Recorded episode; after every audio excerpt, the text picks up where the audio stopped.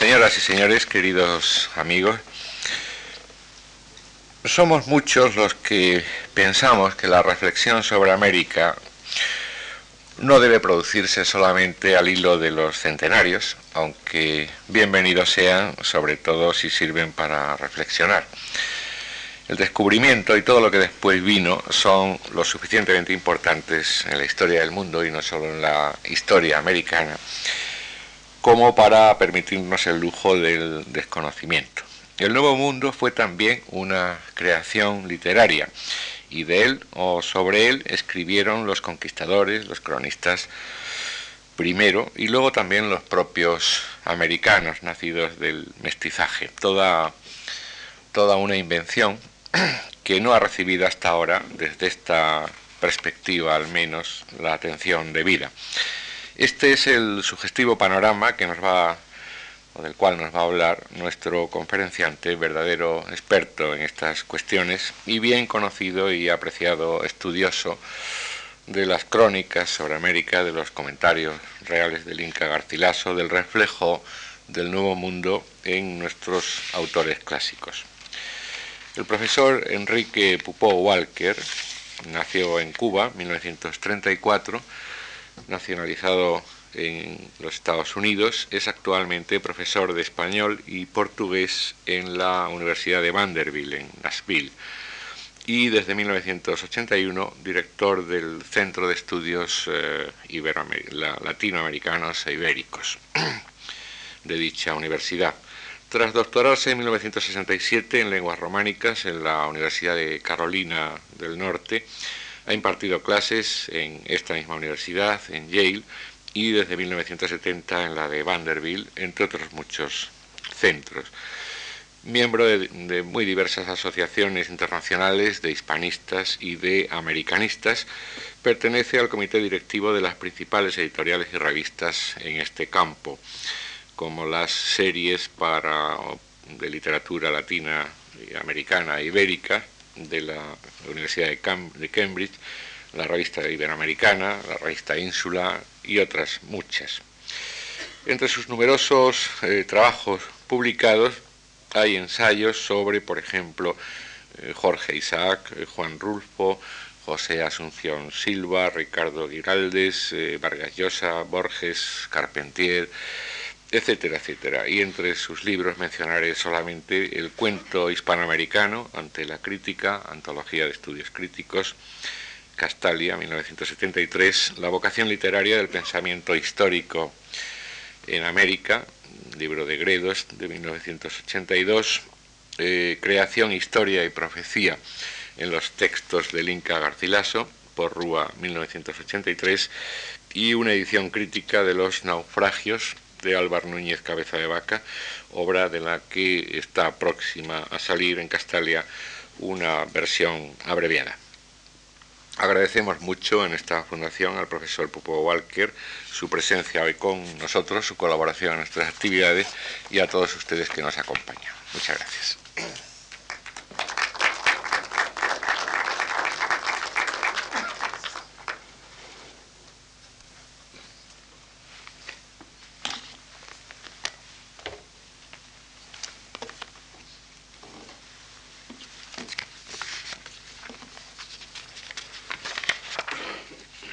Quiero agradecer ante todo la generosa invitación de la Fundación que me permite estar con ustedes esta tarde, que me permite volver a este país en el cual tengo yo algunas de mis amistades más entrañables, algunas de las cuales han comparecido esta tarde en un acto de solidaridad. Eh, y quería eh, también agradecer al, señor Antonio Gallego, director de Servicios Culturales de esta casa, sus múltiples atenciones y la, eficiencia con que ha llevado todas las gestiones relacionadas con, con mi visita. Pensando en que este ciclo de conferencias se organiza bajo el rótulo de cursos universitarios, pensé que sería insensato preparar una serie de charlas para especialistas que en todo caso hubiesen sido soporíferas. He decidido, por lo tanto, preparar unas charlas, un ciclo de cuatro, que se dirigen fundamentalmente al alumno universitario y a la persona que se interesa de manera general en estos temas. Los especialistas ciertamente pueden recurrir a otras fuentes. Eh, quisiera además añadir que esta charla inicial viene a ser una suerte de marco del ciclo, ya que en ella aludo a textos que discutiré más adelante con alguna minuciosidad y también aludo a temas y a conceptos que trataré más adelante. Sospecho que toda persona que no haya reflexionado sobre las paradojas que retiene el acontecer histórico se sorprenderá un tanto al descubrir que hechos transcurridos en épocas lejanas de algún modo perduran como parte integral de nuestro presente. Y no solamente nos extrañará esa perdurabilidad de acontecimientos remotos, sino que nos sorprenderá aún más descubrir que esos hechos permanecen como piedra angular de controversias y disputas que se renuevan sin cesar. En parte, esa es esa curiosa y problemática vigencia del pasado lo que trataré de elucidar en estas breves páginas que de leer para ustedes. Y para hacer mis propósitos aún más asequibles, comentaré varias relaciones históricas que resumen instancias primigenias de los descubrimientos novomundistas. Me refiero aquí a escritos de singular relevancia histórica que se han traducido a numerosas lenguas y que sin duda muchos de ustedes conocerán. Textos tan destacados como pueden serlo, por ejemplo, las cartas de relación de Hernán Cortés, los naufragios de Alvar Núñez Cabeza de Vaca, los comentarios reales del Inca Garcilaso de la Vega, entre algunos otros. Es mucho lo que se ha dicho y escrito sobre esas y otras obras que acabo de mencionar. Y como era de esperar, esos viejos libros han vuelto a ser motivo de laboriosas investigaciones y también de controversias que hoy se suscitan con renovado brío en torno a la maltratada conmemoración del quinto centenario del descubrimiento de América. Pero estimo que en la mayor parte de esas investigaciones la actividad polémica ha sido más seductora que la investigación pausada de los textos. En Sevilla, en Roma, en Nueva Orleans y en otras ciudades del mundo occidental se han reunido en los últimos años miles de investigadores y comentaristas para explicar las consecuencias multifacéticas de los descubrimientos americanos. Aunque ese es el gran telón de fondo que nos ofrecen las efemérides de 1492, yo quisiera ofrecerles hoy, a grandes trazos, otras perspectivas de lo que en general contienen esos libros maravillosos. Libros que gradualmente revelaron para el lector europeo la presencia inusitada de todo un mundo que ciertamente se sospechaba, pero que se desconocía. Creo que en vez de resumir una vez más hechos y navegaciones espectaculares, quisiera referirme en esta charla y en las que siguen a la hechura misma de esos libros. Y si insisto en referirme a la configuración de esas narraciones, es por una razón muy simple. Pienso que si no comprendemos con suficiente especificidad cómo fueron elaboradas esas mal llamadas crónicas de Indias, se nos escaparán algunas de las revelaciones más punzantes que esos libros contienen. A estas alturas, acaso convenga recordar que es la escritura la que a la postre da cuerpo a ese acontecer histórico que tantas veces fue configurado por los hechos, por el deseo y también por los olvidos. Quisiera detenerme, pues, ante la gestión insólita que supone relatar lo desconocido. Dicho de otra manera, lo que quisiera elucidar podría resumirse en interrogaciones tan sencillas como esta. ¿Qué resortes o qué estrategias retóricas emplearon aquellos a quienes les tocó describir circunstancias y vivencias que no parecían tener precedentes equivalente alguno? Pero quiero aclararles que al postular esa interrogación no he de restringirme exclusivamente al ámbito mejor conocido de las relaciones o de las historias oficiales. Además de esos textos prestigiosos, también me, referiré, aunque de una manera un tanto veloz, a otra suerte de escritos que no poseen celebridad alguna, escritos tan equívocos y provisionales como pueden serlo cartas, notas y anecdotarios que enviaron desde América a sus familiares y amigos algunos de los primeros españoles que muy tempranamente decidieron radicarse en aquel nuevo mundo que entonces erróneamente muchos designaban como Indias. En cualquier caso, si propongo una valoración algo más exigente y reposada de los textos a que he aludido, es porque creo que variantes sutiles pero fundamentales del testimonio histórico radican en la configuración misma de la escritura. Vistas así, al acercarnos a la redacción de esas obras, podríamos preguntarnos, por ejemplo, de qué estrategias se valían Hernán Cortés, el padre Las Casas o el Inca Garcilaso para darle a la narración de lo desconocido un aura de persuasiva verosimilitud y para, que, y para lograr que al mismo tiempo lo relatado no pareciera al lector europeo de aquella época como una ensarta disparatada de fábulas resucitadas a partir de la penumbra medieval.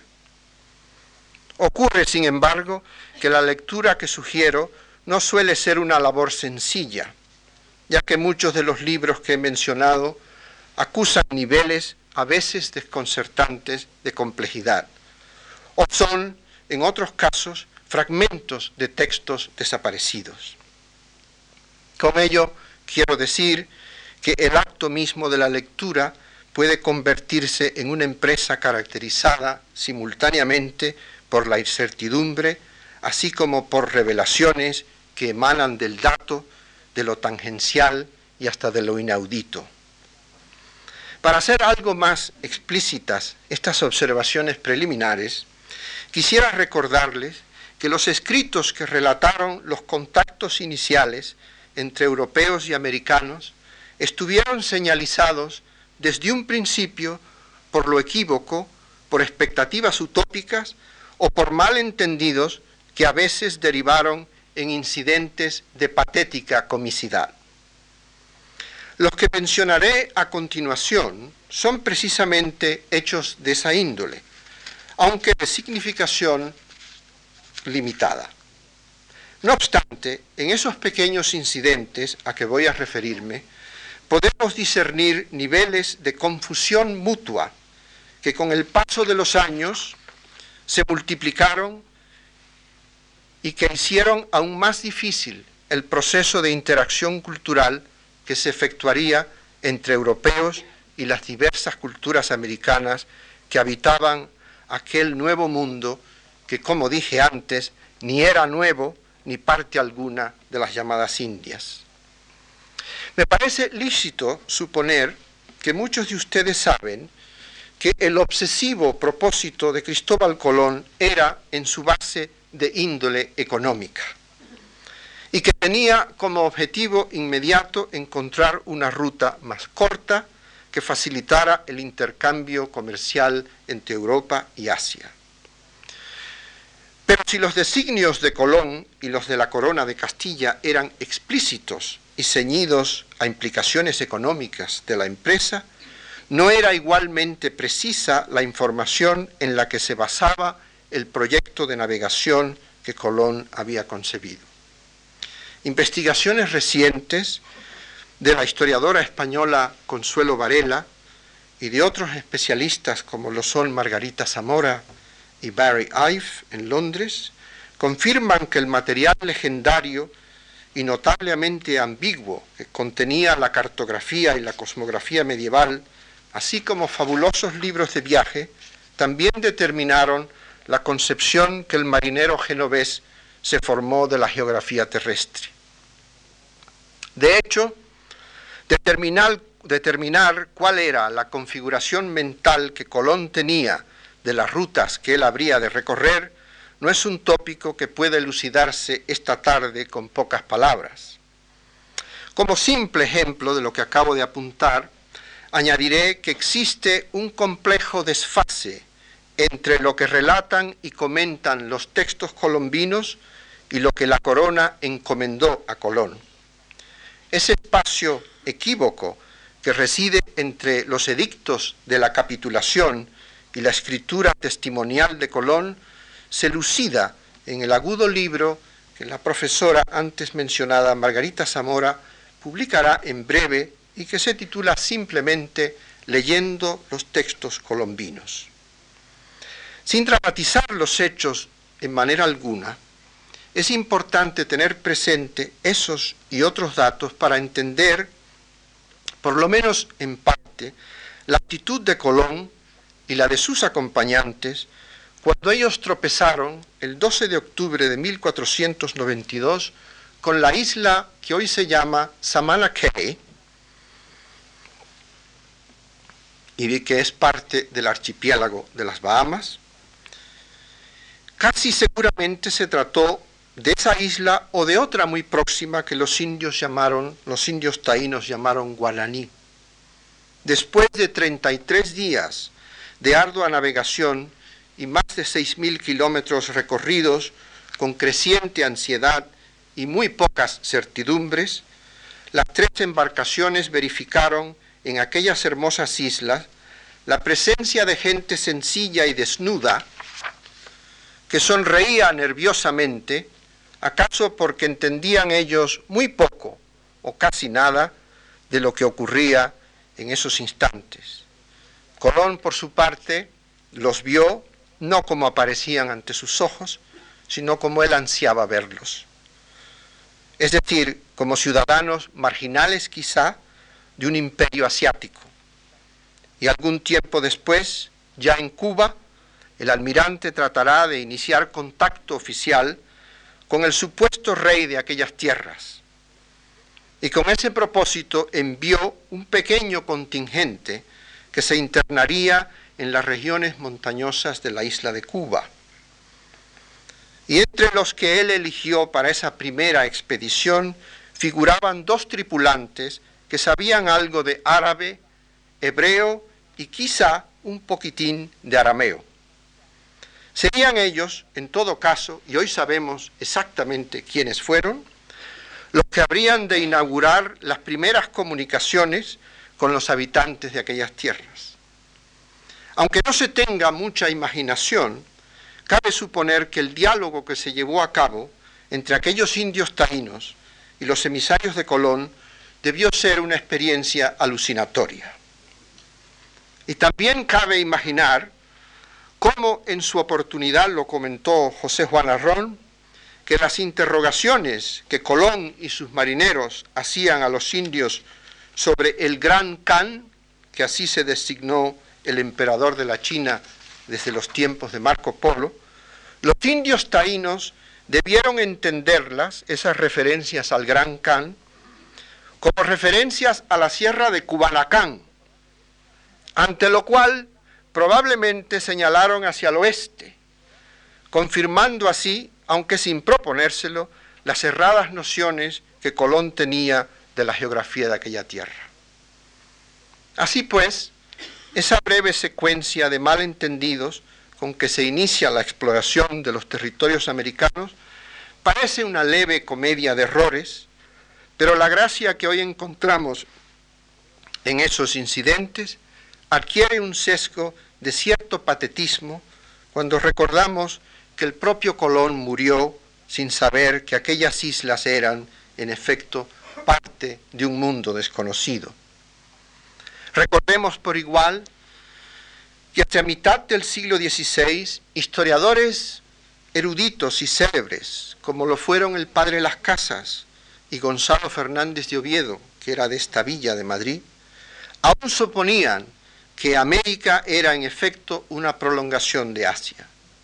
Esos hechos en sí no parecen tener hoy implicaciones de mayor envergadura, pero calibrados con otra perspectiva, esos mismos incidentes, motivados por la ignorancia y por la desorientación, inician un proceso de inversiones y de desinformación que puede verse como parte integral de un síndrome narrativo que se repetirá a lo largo de siglos. Me refiero sin más a una postura narrativa que a menudo se deja guiar por expectativas desmesuradas, creencias o datos que nada o poco tenían que ver con el entorno que describía el relator. Hablo, pues, de un repetido y curioso desplazamiento en el que la geografía americana se verificará una y otra vez como diferencia neta, como diferencia pura, como enigma. O se describirá por igual desde la analogía audaz, desde la hipérbole y también a partir de la avaricia imperial o de la nostalgia. Me parece útil que tengamos en cuenta extensas regiones de América se concibieron administrativamente como una extensión de Castilla y al mismo tiempo en función de un pensamiento idealizado cuyas raíces se encuentran simultáneamente en un vasto corpus de leyendas medievales, así como en formas seminales del pensamiento utópico de corte renacentista. Pero al incidir en estas observaciones es conveniente aclarar que en otros trances las, idealizaciones de la geografía americana fueron motivadas por razones de Estado o por imperativos económicos y de autoridad en los que los intereses de la corona entraban en conflicto con los intereses de funcionarios del nuevo imperio. El caso más célebre, por supuesto, es el, el casi eterno contencioso entre Colón y sus herederos y la corona. Como, como muchos de ustedes saben, los herederos de Colón reclamaban autoridad sobre lo que son hoy las Antillas. Pero el historiador oficial Gonzalo Fernández de Oviedo, siguiendo las pautas de la corona, decidió que las Antillas no eran tales, sino las Hespérides, las míticas islas gobernadas por Hércules, que fue el primer rey de España, según la mitología, en cuyo caso siempre habían pertenecido a España. Pensando acaso en esa u otras instancias en las que la historia se hacía subsidiaria de conflictos económicos y políticos o individuales, el Inca Garcilaso de la Vega postuló por interés propio, una paridad histórica de orden mítico entre los orígenes de la nación española y los del imperio incaico. Así, en sus afamados comentarios reales del Perú, Garcilaso recalcará lo que sigue, y lo hace con su habitual travesura. Cito, y aunque algunas de las cosas dichas y otras que se dirán parezcan fabulosas, se refiere él aquí a los orígenes del imperio incaico, me pareció no dejar de escribirlas por no quitar los fundamentos que los indios, sobre los que los indios se fundan para las cosas mayores y mejores que de su imperio cuentan. Porque, en fin, de esos principios fabulosos también procedieron las grandezas que en verdad hoy posee España. Por lo cual se me permitirá decir lo que conviniere para la mejor noticia que se pueda dar de los principios, medios y fines de aquella monarquía, es decir, la incaica, que yo protesto decir llanamente la relación que mamé en la leche de mi madre, la princesa incaica Chimpu Oclo, y que tomé además de la relación que después acá he habido, acá en España, que pedí a primos míos. Fin de cita.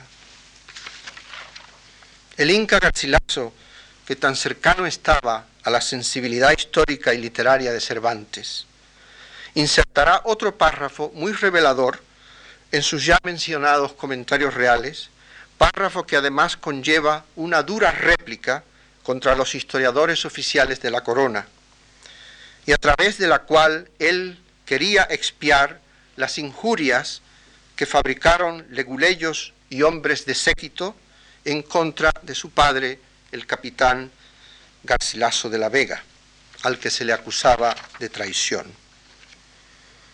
Con otros vuelos y escribiendo sobre una América que él nunca conoció, el culto humanista italiano Pietro Mártir de Anghiera, a quien nosotros llamamos simplemente Pedro Mártir de Anglería, y que a lo largo de, de, años desempeñó cargos importantes en el seno de la corona de Castilla, afirmaba, Pedro Mártir, afirmaba en sus famosas décadas de 1530, que en lo que es hoy Panamá, las gotas de rocío llegaban a poseer una contextura tan luminosa que a la postre las transformaba en perlas. El dato parecerá a primera vista una caracterización, una más, poética de un trozo de América, pero en realidad no fue así. En verdad, ese pasaje de Pedro Mártir no describía una circunstancia americana como tal, sino que parodiaba a distancia un trozo que aparece en la historia natural de Plinio el Viejo, cuyos 37 libros Pedro Mártir conoció con alguna minuciosidad. Con lo cual quiero decir que América también fue descrita a partir de libros e imágenes o nociones contenciosas que poco tenían que ver con la realidad inmediata novomundista.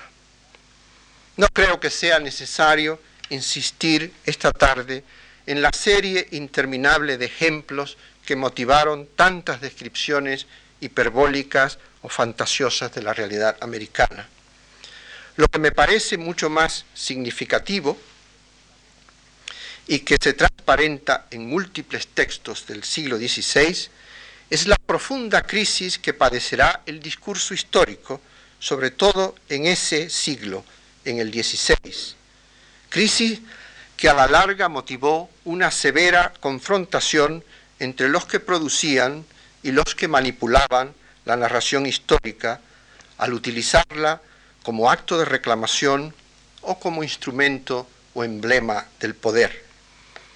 Existe una anécdota que refiere don Américo Castro y que yo interpolaré a manera de digresión, eh, en la que se dice que Pedro de Rúa, el famoso humanista burgalés, le censuraba a Antonio de Guevara sus desmanes como historiador. Y Guevara, eh, muy a tono con la época, le contesta a Rúa diciendo, ¿dónde está el límite entre la verdad y ficción cuando nos salimos de la firmeza de las sagradas escrituras?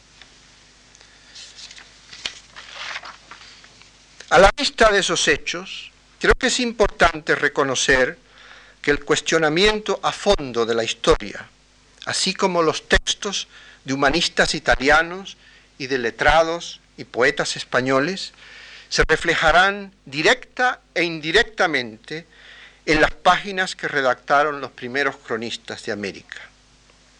Cabe recordar, por ejemplo, que algunos trozos de los comentarios reales del Inca Garcilaso parodian a distancia versos de Alonso de Ercilla, mientras que otros pasajes suyos nos dejan entrever con admirable suspicacia que si la fábula y el mito no son materia verificable en términos cuantitativos, sí es importante reconocer, decía el Inca, que la fábula, la fábula historial, como él la llamó, y el mito contienen formas de sabiduría colectiva que bien puede tener un profundo sentido histórico. Así, en un breve pasaje de sus comentarios reales, el Inca Garcilaso añade, y cito, algunos historiadores españoles curiosos quieren decir, oyendo estos cuentos que yo escribo, que aquellos indios los incas, tuvieron noticia del arca de Noé. Yo no me entremeto en cosas tan hondas. Digo llanamente las fábulas historiales que en mis niñeces oí a los míos, quiere decir a sus parientes incaicos, maternos. Tómelas cada uno como quisiere y déles el alegoría que más le cuadrare. Esa crisis del discurso histórico que apenas he bosquejado y que asoma de tantas maneras en los textos del Inca Garcilaso, en los de los humanistas castellanos Francisco López de Gómara y Fernández de Oviedo, fue suscitada en buena proporción por los descubrimientos americanos. A medida que se consolidaba el imperio español en América, la corona, con su nuevo aparato administrativo y con su creciente tutela de letrados y leguleyos, quiso definir, sin mayor éxito, los parámetros del discurso histórico, así como todo documento en el que se informara sobre asuntos de carácter oficial. Pero en fin de cuentas, ese afán restrictivo de la monarquía no impidió que muchos relatores oficiales o de ocasión siguieran construyendo una visión imaginaria de lo americano. Inclusive, inclusive en obras hoy bien conocidas de Lope de Vega y Calderón de la Barca, esa iconografía legendaria de lo americano llega a consolidarse con rasgos muy similares a los que podríamos identificar en las relaciones históricas de aquellos años. Me refiero sin más a obras dramáticas tales como El Nuevo Mundo descubierto por Cristóbal Colón de Lope, obra fechada en torno a 1612, obra en la, en la que se glosa surrepticiamente un pasaje tomado de los comentarios reales del Inca Garcilaso, dato ese conocido de muy pocos. Pero si las visiones utópicas persisten en muchas relaciones oficiales, que hoy reposan en cuantiosos archivos españoles y de otras naciones, lo mismo no ocurría en los testimonios y cartas de humildes peninsulares que se habían radicado en diversas regiones de América. Me refiero a cartas y mensajes que granjeros, artesanos y funcionarios menores remitían a parientes o a las autoridades locales de sus respectivos pueblos, y que estos a su vez transmitían a familiares y a los interesados. Así, por ejemplo, un castellano, ubicado cerca de Lima y llamado Andrés Chacón, escribía al cura de su pueblo en 1670 en estos términos. La carta iba dirigida a su hermano. Y cito, en cuanto a la nuestra vida aquí, nos hallamos bien y bien está la viuda. No sabemos quién es la viuda. Pero yo ya me siento envejecer y cansado estoy. Este es país pobre y nuestras propiedades bien poco valen. Fin de cita. Así, en otro documento similar de la época, la andaluza Isabel de Guevara, que hacía las veces de soldado y que había sobrevivido los rigores de la conquista en la española, escribía a la princesa regente, doña Juana, para quejarse de que ella, aunque mujer, era obligada a montar guardia, a cargar las armas, y cito, y a veces también tenía que hacer todas las de militar. Y en otra parte de ese documento, la señorita Guevara añade, en estos tiempos de dificultad, las mujeres hemos pasado sin comer, pero en verdad no hemos padecido las flaquezas que suelen azotar a los hombres. Fin de cita. Son estos y muchos otros textos humildes que en su momento fueron recopilados por Jiménez de Espada, Fernández de Navarrete y James Lockhart, los que nos ofrecen ese reverso atenuado del discurso histórico oficial. En más de un sentido, esos humildes escritos vinieron a ser una suerte de infrahistoria, por así decirlo, de un arduo proceso de colonización. Es en cualquier caso un discurso del que se ausenta toda afectación o hipérbole y que carece de las proyecciones imaginativas que tan frecuentemente explotaron los cronistas oficiales. En estas cartas, recados y escritos de índole muy variada, suele producirse, pues, una inversión que desvirtúa el discurso triunfalista y polémico que hemos conocido a veces en las grandes historias, particularmente en la historia general y natural de Indias de Fernández de Oviedo. En todo caso, los fragmentos de cartas que acabo de leer representan, a mi parecer, un tipo de narración en el que abundan alusiones al fracaso, a los rigores que imponían climas severos o a enfermedades desconocidas. Además, en algún momento la pobreza, el aislamiento y hasta la nostalgia también fueron el acicate que motivó esos breves escritos. En fin de cuentas, esas percepciones de lo cotidiano se aproximan al sermo pedestre de un Bernal Díaz del Castillo, o a las desdobladas evocaciones que Alvar Núñez Cabeza de Vaca insertó en sus afamados naufragios. Aludo aquí, por ejemplo, a los ocho años que Alvar Núñez pasó desnudo como esclavo, mercader, fugitivo y curandero entre comunidades de indios carancahuas y cahuiltecas que habitaron regiones próximas al Golfo de México, en lo que es hoy el estado de Texas, en Estados Unidos. En efecto, los que describo aquí son textos que muchas veces se redactaron no sólo desde la aventura y el triunfo o desde el hallazgo, sino que además muchos de esos escritos se redactaron desde el asombro, la desolación y el fracaso. Es desgarradora, por ejemplo, la serenidad con que Alvar Núñez nos relata cómo sus compañeros en aquella infortunada expedición a la Florida terminaron por devorarse uno a los otros en episodios de desesperado canibalismo. Hay que decir también, porque es siempre fácil olvidarlo, que la mayoría de los que produjeron narraciones memorables de los descubrimientos lo hicieron casi siempre por accidentes de su propia fortuna algunos eran hombres muy jóvenes y de muy escaso bagaje cultural, y acaso por ello nos dejaron un reguero portentoso de noticias que hoy vemos como curiosas guirnaldas de la historia.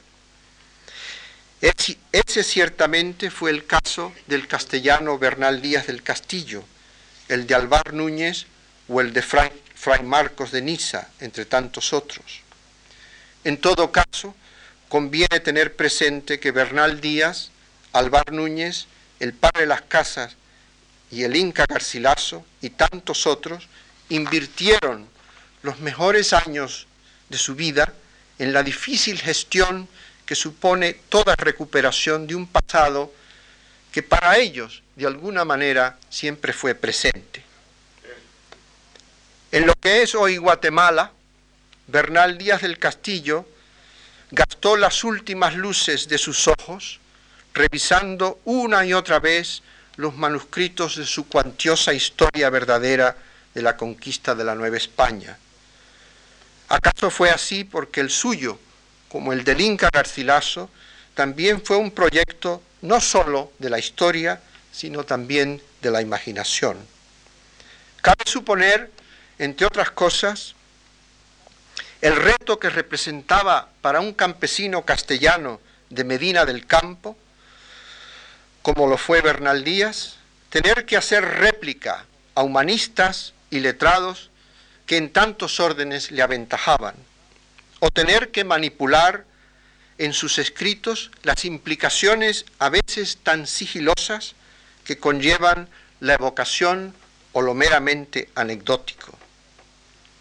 Pero irónicamente, la reconstrucción escrita de esas experiencias, o sea, la actividad narrativa como tal, fue, en fin de cuentas, la gran obsesión de sus vidas y quizás la mayor y más ilusoria de todas las aventuras que habrían de conocer en América o en España. Con el paso de los años, la historia de los descubrimientos y colonización de América se hizo cada vez más litigante y reflexiva. Las grandes historias generales, las de Oviedo, las Casas, López de Gómara y el padre Acosta, ciertamente narran un cuantioso inventario de acontecimientos, pero además relatan con igual tesón otros textos que autorizan o refutan lo que cada cronista quiso relatarnos. Por ser así, en la organización narrativa de esas historias prospera la glosa interna, la argumentación forense y las interpolaciones anecdóticas más dispares que el lector pueda imaginar. Son, a propósito, esos peculiares dobleces internos del discurso histórico los que a menudo esconden testimonios sutiles sobre la problemática interacción entre europeos e indígenas. A esas curiosas interpolaciones he de dedicar yo la última de mis charlas en este ciclo. En más de una ocasión es la poderosa vigencia de la palabra escrita la que hará posible que el indígena llegue a temer la escritura como si se tratara en efecto de un instrumento capaz de alterar minuciosamente o misteriosamente las circunstancias materiales de los individuos en cuestión. Para ilustrarles en los términos más asequibles lo que acabo de señalar, quisiera remitirme ahora a un relato muy sencillo que aparece en el noveno libro de la primera parte de los comentarios reales del Inca Garcilaso de la Vega. Es una narración sencilla sobre frutas y legumbres, pero que a su vez esconde una ardua lección sobre los aspectos materiales y culturales de la colonización del Perú. Al que acudo aquí es un relato que Garcilaso caracteriza como gracioso, pero veremos que la que él describe así es una gracia matizada por la ironía y por un sentido conflictivo que era inherente a la sociedad en que él pasó sus años juveniles. El relato en cuestión es brevísimo y como dije antes, se inicia con una relación que alude a escarolas, a cosechas de fruta y de trigo, todo siempre en progresión ascendente.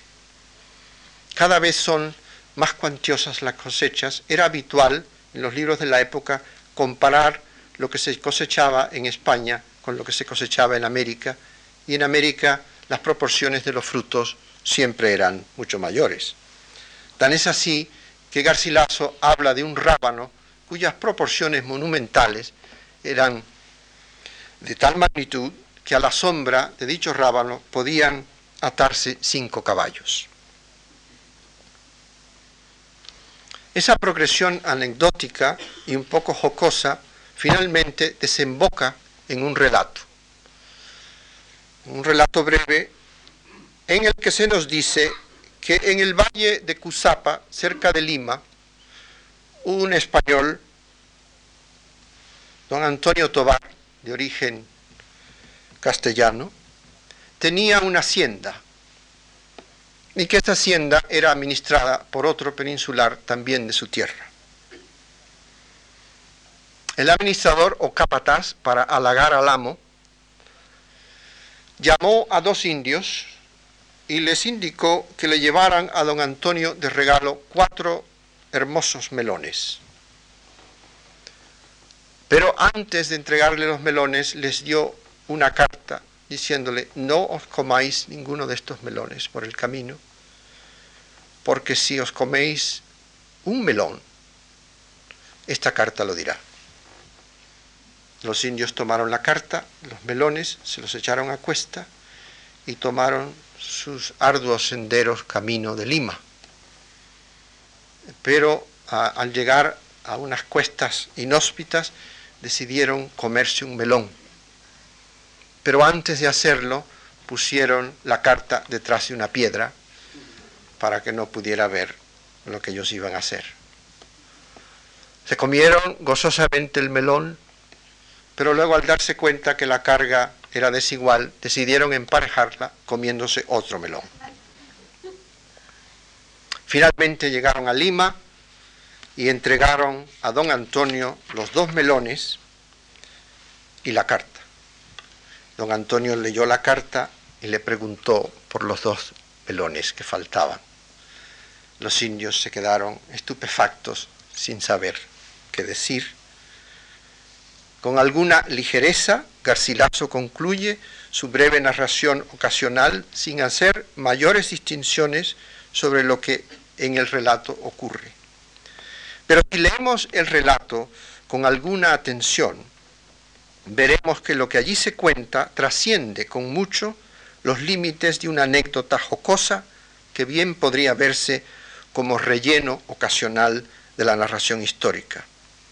Observaremos ante todo que la trayectoria de los indios está representada por un espacio delimitado, en sus dos extremos por la presencia del amo y del capataz, ambos peninsulares. Pero más que la presencia de ambos, la autoridad que los indios temen y reconocen como algo sobrenatural es la de la palabra escrita. El impacto de la escritura como instrumento y emblema del poder es tal que al concluir la narración los indios tendrán que aceptar que la escritura ha sido capaz de trascender la roca que la escondía, así como las facultades ópticas del ser humano. Todo lo cual obliga a que el indígena se vea forzado a reconocer los códigos de la palabra escrita que ellos no conocieron, como una fuerza que no sólo se impone, sino que además interpreta las circunstancias materiales e invisibles en que ellos se ubican. Pero es igualmente cierto que la naturaleza del conflicto experimentado por los indígenas permanece como un espacio sin resolución, coherente, espacio en el que predominan la ambigüedad y la incertidumbre como bases de la autoridad que ostenta la escritura. En última instancia, creo que esos espacios de irresolución cultural que postula la conquista y colonización del Nuevo Mundo han producido una persistente vacuidad semántica que desvirtúa por lo menos en parte la significación testimonial del texto en cuestión. A manera de conclusión y para ya ir terminando, no sería gratuito añadir que los libros seminales que he comentado esta tarde son con toda legitimidad antecedentes importantísimos de esa ficción americana en la que tantas veces se asume el pasado virreinal. Me refiero a obras de ficción en las que el discurso histórico como tal llega a asumir las funciones que de ordinario ha cumplido la mitología clásica en la novelística europea. En escritos bien conocidos de los argentinos Esteban Echeverría y Juan Bautista Alberdi, en la más reciente Terra Nostra de Carlos Fuentes, en Cien años de soledad de García Márquez, o en El Camino de Santiago de Alejo Carpentier, se ha reiterado con inusitada brillantez imaginativa ese recurrente y fructífero enlace entre el discurso de la historia y la prosa de ficción americana. Así pues, la gran historia con H mayúscula, que resume el deslumbrante y traumático proceso de mutuo descubrimiento que se efectuó entre americanos y europeos, es esa misma suerte de historia la que sigue infiltrándose en los resquicios de nuestra imaginación creativa y la que sigue siendo base primordial de reflexiones y desavenencias que son ya parte integral de nuestra acepción del pasado.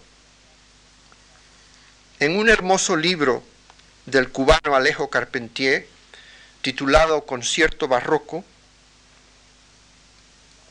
el personaje central, un culto mestizo del área mexicana de Teotihuacán, y que a la sazón se encontraba viajando por Italia, advierte lo siguiente al intrépido negro Filomeno, que hacía las veces de su ballet, de su criado.